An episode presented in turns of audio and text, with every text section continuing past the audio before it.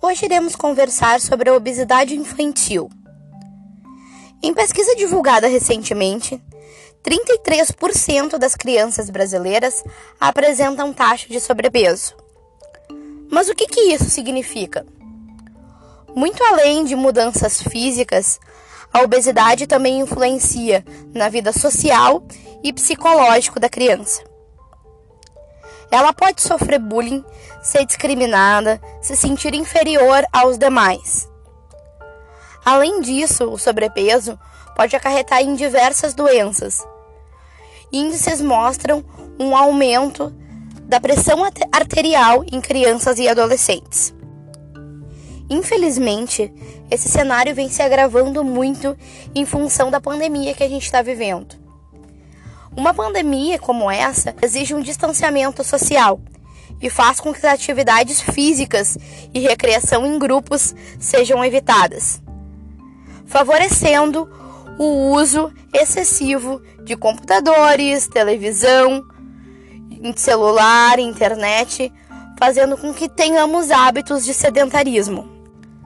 Além disso, a indústria de fast food e comidas práticas e rápidas está entrando com muita força em marketing e propaganda, fazendo com que nossa alimentação não esteja sendo equilibrada. A gente não está dando atenção para essa alimentação.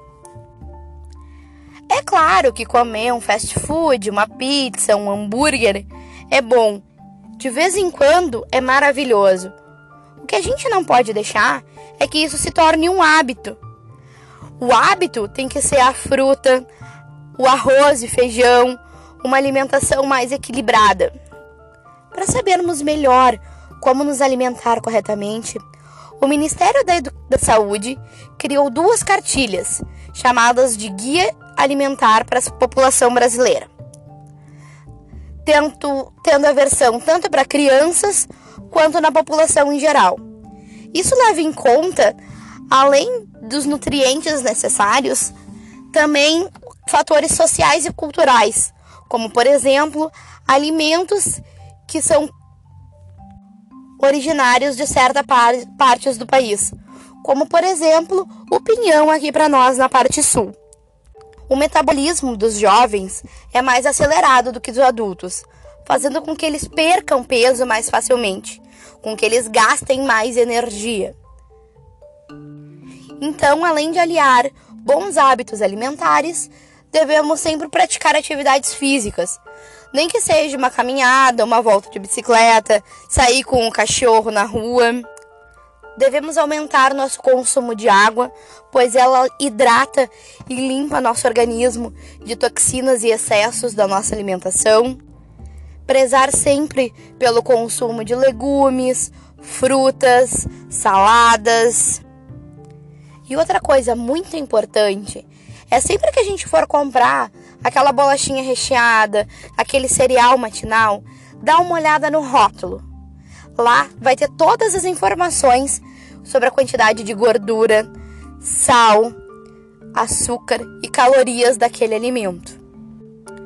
Existe uma agência reguladora de embalagens no Brasil, chamada de Anvisa. Ela que regulamenta e explica que todas essas informações têm que estar invisíveis para todo mundo que compre o alimento tenha acesso a essas informações. Recentemente tivemos mudanças nessas embalagens e pelos próximos dois anos essas mudanças devem ser feitas. O que, que essas mudanças vão trazer? Essas informações vão ter que estar visíveis na parte da frente, dando, dando maior visibilidade para que todos tenham acesso fácil a essas informações. E outra coisa muito importante é tentar fazer isso em grupo.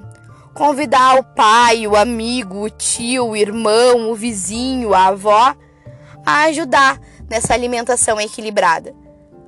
Somos seres que vivemos em comunidade. Normalmente a gente segue exemplos. E em conjunto tudo vai ficar muito mais fácil.